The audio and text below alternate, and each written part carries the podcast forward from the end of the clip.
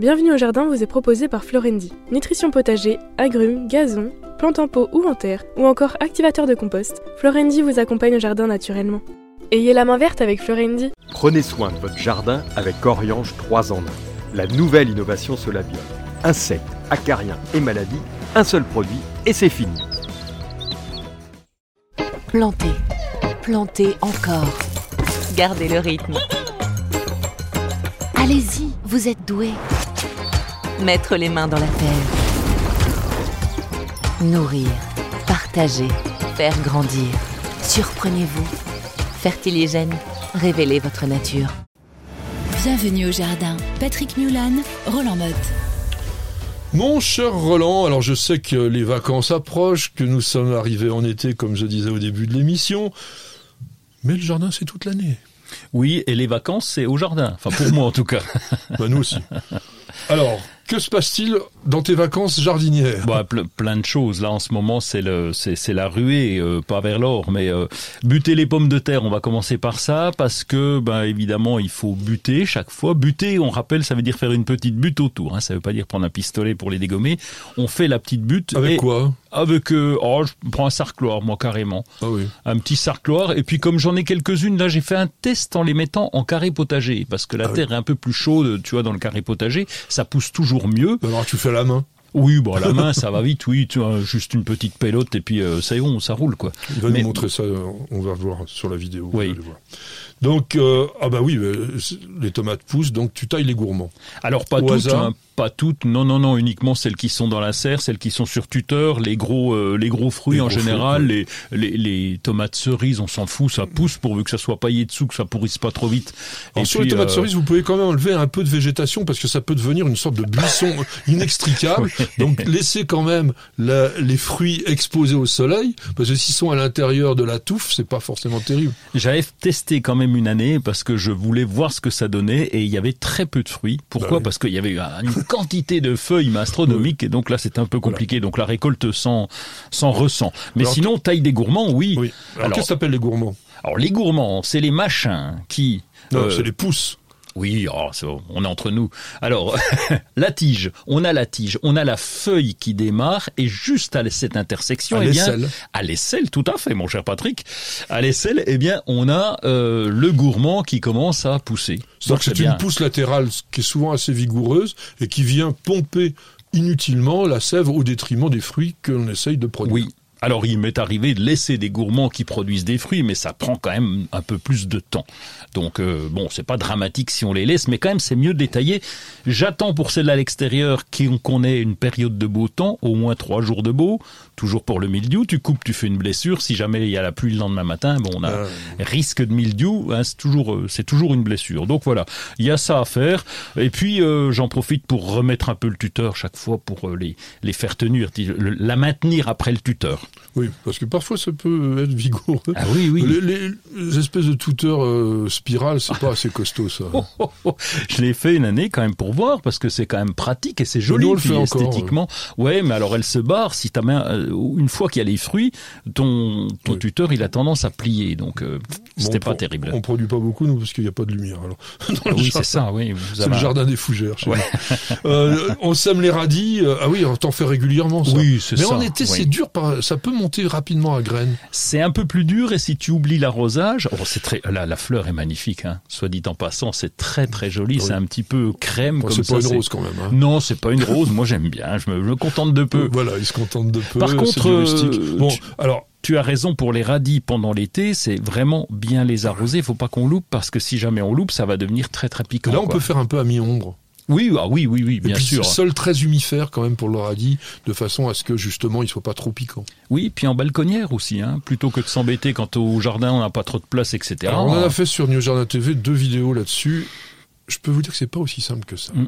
Parce que pour avoir des vrais radis qui tournent bien, donc qui font, forment bien leurs racines dans une jardinière, ah, il faut déjà une jardinière profonde quand même. Ben, hein, euh, on les sème pas. Je pense qu'on les sème pas assez profond. On les sème souvent un petit peu trop en surface. Et du coup, ça, file comme ça, mais c'est pas terrible. Euh, laitue, navet aussi, donc tout ça, ça se, peut se semer maintenant. Donc on aura des laitues d'automne, des navets d'automne et d'hiver. Ah, ça y est. Il va encore manger des fleurs. Là.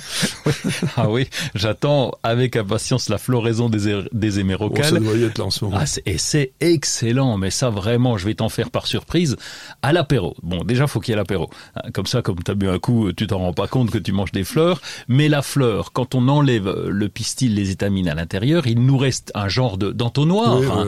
Et à l'intérieur, tu mets un petit fromage frais, euh, de chèvre si possible. Tu refermes, tu mets au frigo, et c'est très bon, c'est un peu acidulé. Alors sur une, bonne, sur une bonne baguette bien tendre, vous voyez, oh. bien croustillante, je pense que ça le fait. Non, moi j'aime absolument pas cette espèce de texture charnue euh, et avec une saveur très végétale. T'as pris euh, des fleurs doubles, c'est pour ça. Ah, ça y est, tu fais de la confiture. Ah oui, bah les myrtilles, ça y est, euh, oh, on en a remangé encore. T'en récoltes autant que ça? Oh oui, mais on a, c'est un truc de fou. On a cinq pots, mais attention, hein, c'est des pots Comac, des pots vraiment euh, costauds. Donc, Comac. ouais, Comac, ça veut dire 60 cm. Pas de publicité, s'il vous plaît.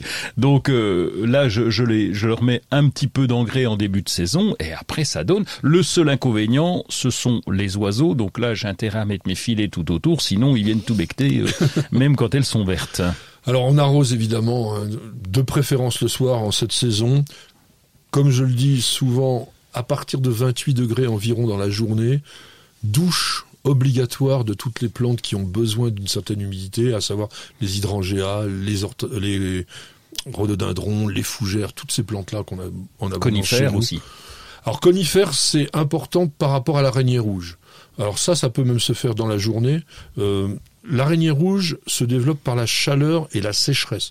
Donc si vous mouillez le feuillage, évidemment, vous n'allez pas, enfin ou du moins vous allez créer un milieu défavorable pour les tétraniques. En revanche, on ne mouille pas le feuillage des tomates, des courges, on évite, des rosiers aussi, des phlox, des astères, de façon à éviter certaines maladies cryptogamiques, que ce soit l'oïdium ou que ce soit la tache noire ou le midiou. Euh, donc on, on, arrose bien nos pieds. Il y a un truc que tu fais pas, toi, euh, pour ombrager ta serre, et qui est pourtant un truc tout bête, c'est de badigeonner du blanc.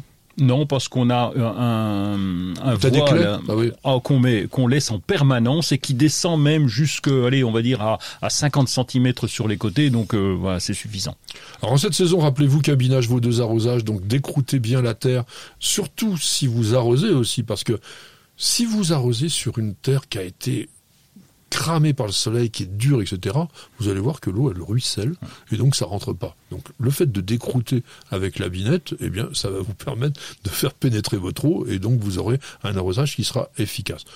Attention, dans les bassins, vous allez constater souvent qu'il y a une prolifération de plantes, surtout quand il fait chaud, et que les bassins sont pas très profonds, et que la température de l'eau monte. Et là, on peut avoir... Alors, la végétation aquatique, c'est démentiel au niveau de la, rapidité de, croissance. Donc, faut un petit peu nettoyer ça de temps en temps.